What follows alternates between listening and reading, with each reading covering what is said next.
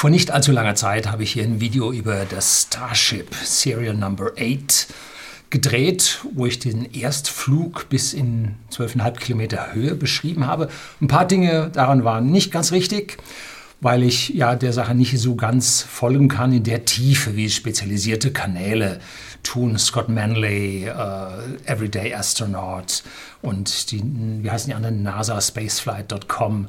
Also da ist ganz, ganz viel, aber man muss auch ganz, ganz viel Zeit mitbringen. Uh, Marcus House auch noch aus Australien mit dabei. Man muss ganz viel Zeit mitbringen, um dann diese ganzen Informationen alle zusammenzusammeln. Die habe ich nicht.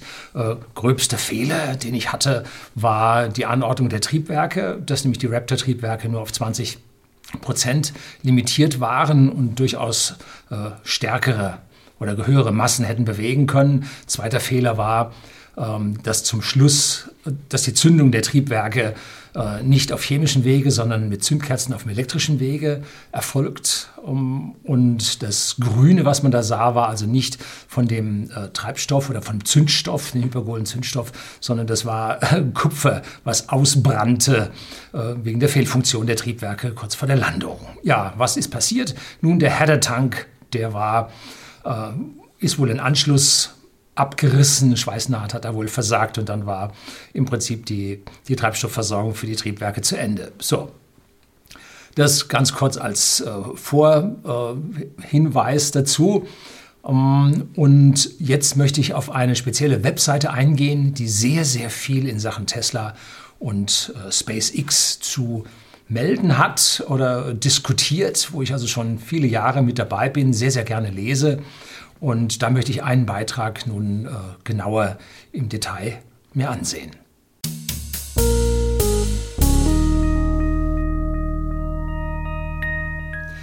Guten Abend und herzlich willkommen im Unternehmerblog, kurz Unterblog genannt. Begleiten Sie mich auf meinem Lebensweg und lernen Sie die Geheimnisse der Gesellschaft und Wirtschaft kennen, die von Politik und Medien gerne verschwiegen werden.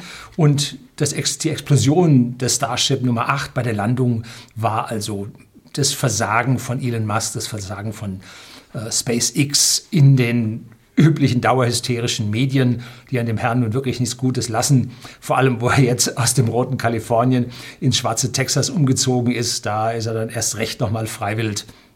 Äh, ja, die Politik und die Medien sind da ein bisschen schizo. Auf der einen Seite ähm, baut er äh, Elektroautos in der Nähe von Berlin. Das ist ja schon mal ganz toll.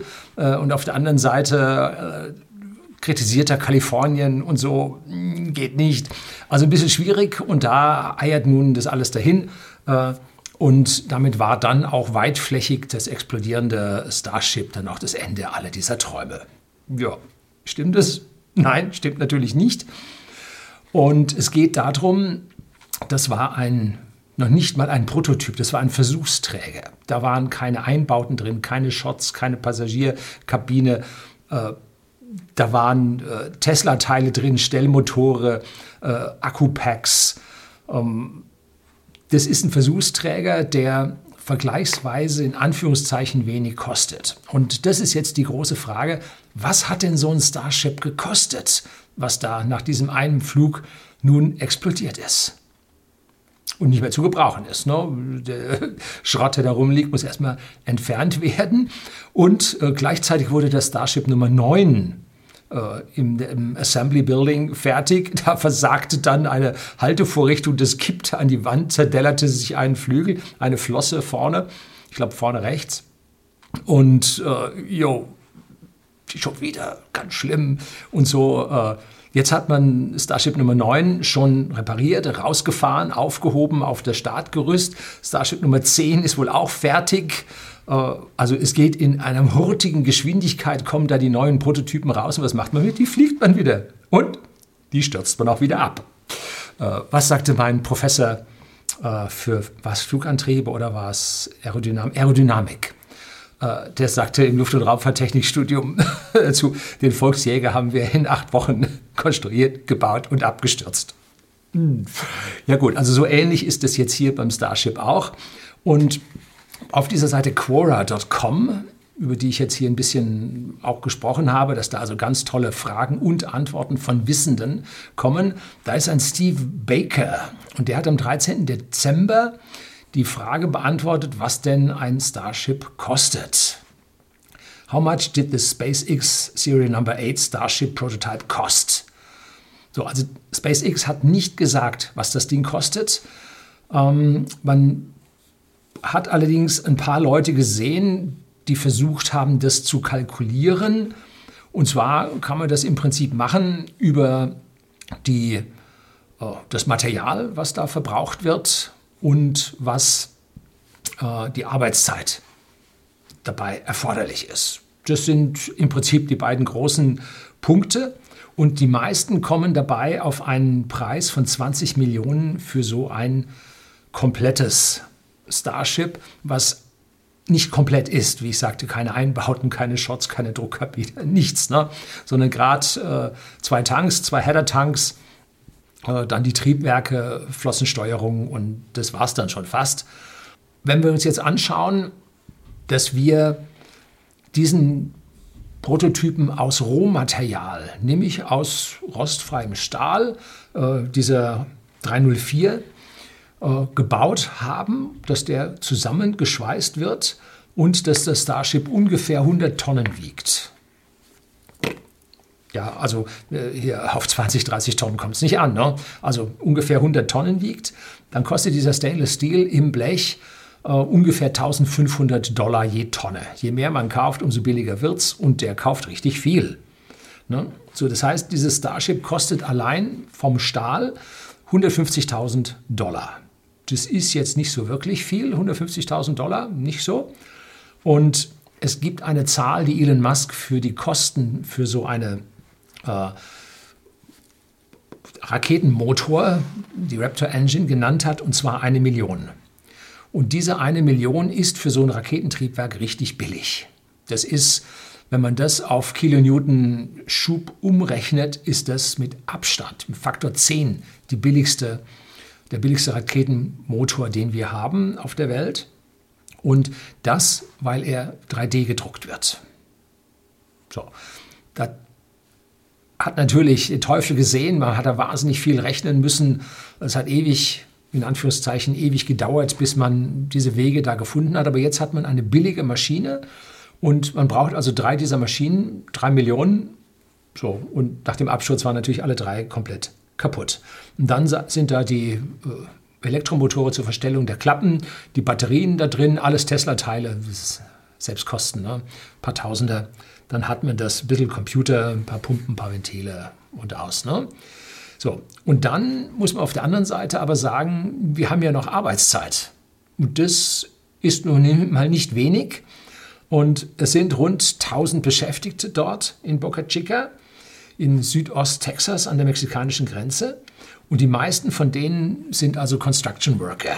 Das heißt also, die denken nicht nur, sondern die arbeiten auch. Und die schaffen ein neues Starship in ungefähr einem Monat. Ungefähr. Also das ist jetzt so ein Rough Guess, ein Educated Guess, äh, so Vorstellungen, die man jetzt haben kann. Und da fehlt natürlich noch der Vorlauf dazu. Diese Kosten sammeln sich ja auf diesen ersten fliegenden Prototypen auch noch auf, verteilen sich aber dann auch auf die nächsten. Der Vorlauf wird also relativ immer kleiner.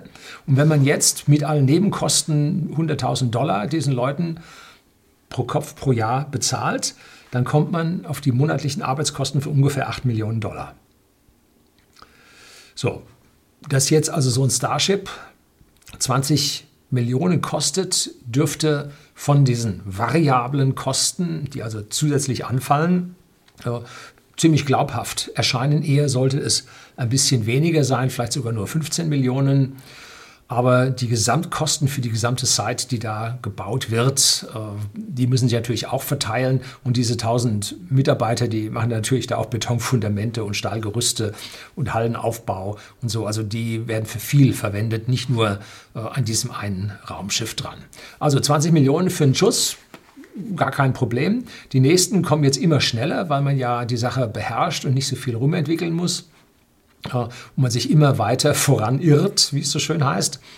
Und er sagte eine interessante Zahl mal, als es um diesen bemannten Flug mit der Crew Dragon ging, dass äh, es Kritik gegeben hat, warum jetzt sich SpaceX nicht komplett auf NASA äh, äh, um diesen Flug da konzentriert, sondern auch noch das äh, Starship baut. Das kann doch gar nicht sein, da die Arbeitszeit dazu verteilen und sich nicht zu konzentrieren. Und da sagt er einen hochinteressanten Satz, diese Prototypbauerei sind nur 5 Prozent. Nur 5% von den gesamten Operations gehen für den Bau dieses Prototyps aus. Und wenn man sich den anschaut, wie also das, das Stahlblech dann durch das Schweißen sich thermisch ein bisschen verformt und ein bisschen wellig wird und so, dann sieht das manchmal arg mit der Nadel gestrickt aus. Aber es geht hier ja um einen Prototyp, der fliegt. Es geht nicht darum, dass der gewichtsoptimiert ist. Er geht nicht darum, dass der äh, fertigungsoptimiert ist. Es geht darum, dass der funktioniert. So, dass man also seine ganzen Prozesse hinbekommt, dass man äh, die Triebwerke äh, beliebig starten, stoppen kann, dass sich alles so verhält, wie es sich verhalten soll, dass man seine Berechnungen verifiziert. Das heißt, man hat ja diesen ganzen Flug aerodynamisch im Computer simuliert und jetzt muss man abstimmen mit der Realität. Und wenn ich mir angeschaut habe, wie das da flog, dann war das schon verdammt gut mit ganz, ganz wenigen Abweichungen. Der kam also sehr, sehr gut zum Landeplatz zurück. Das heißt, diese ganzen Luftwiderstands- und Auftriebsbeiwerte, die waren alle ziemlich gut gerechnet im Vorfeld. Und es fehlte an der Stelle nicht viel. Jetzt muss man also Stück für Stück die ganze Geschichte weitertreiben, dann mit Landung und dann Prototypen mehrfach fliegen. Auch das wäre interessant, dass man da nicht so viele braucht und dann Stück für Stück mehr Triebwerke einbauen. So wie jetzt so ein Starship wieder landet, hat man sich ja im Prinzip 20 oder diese 15 Millionen gespart. Jetzt baut man dann drei weitere Triebwerke rein und kann dann vielleicht bis auf 100 Kilometer Höhe fliegen, deutlich schneller und dann kann man mit den Kacheln, die dort äh, dann im Prinzip mechanisch aufgebracht werden. Auch da hatte ich gesagt geklebt, aber da hat man wohl Bolzen drin, dass man dann also die eine Hälfte des Starships dann mit diesen Kacheln belegt und mit diesen Bolzen verankert. Äh, dann muss man die ganzen Photovoltaikzellen für die Energieversorgung während des Flugs, muss man da noch dazu aufbringen. Also da ist noch eine ganze Menge zu tun. Und dann wartet ja nebendran im zweiten Assembly Building noch der Booster, der im Prinzip ja sehr, sehr ähnelt sehr, sehr stark dem bisherigen Booster, ähnelt nur, dass er die neuen Triebwerke drin hat, aber ansonsten ist es ein Booster mit Fins obendran. Durchmesser natürlich gewaltig viel größer, äh, Masse deutlich viel schwerer. Auch den wird man erstmal mit wenig Treibstoff kleine Hopper machen lassen, äh, bis man dann den äh, mal richtig weiterfliegen wird. Und dann kommt irgendwann, vielleicht noch in 2021, dann ein gemeinsamer Start von Booster und Starship in den Orbit hinein. Es gab eine große Diskussion, schafft das Starship von alleine den Orbit? Und ich bin äh, der Meinung, dass sie auf jeden Fall, wie Elon Musk es sagte, ballistisch um die halbe Erde fliegen können, mit sehr wenig bis keiner Nutzlast, geben die Raketengleichungen her. Haben wir damals im Studium gerechnet, dass man auch mit einem Einstufe in den Orbit kommt. Aber dann nimmst du nur ein paar Mannequin mit äh, und nicht sonderlich viel Nutzlast. So, das soll es gewesen sein, die Kosten des Starships Nummer 8 des Prototyps. Und in Zukunft sollte es dann durch höhere Geschwindigkeit noch etwas günstiger werden. Herzlichen Dank fürs Zuschauen.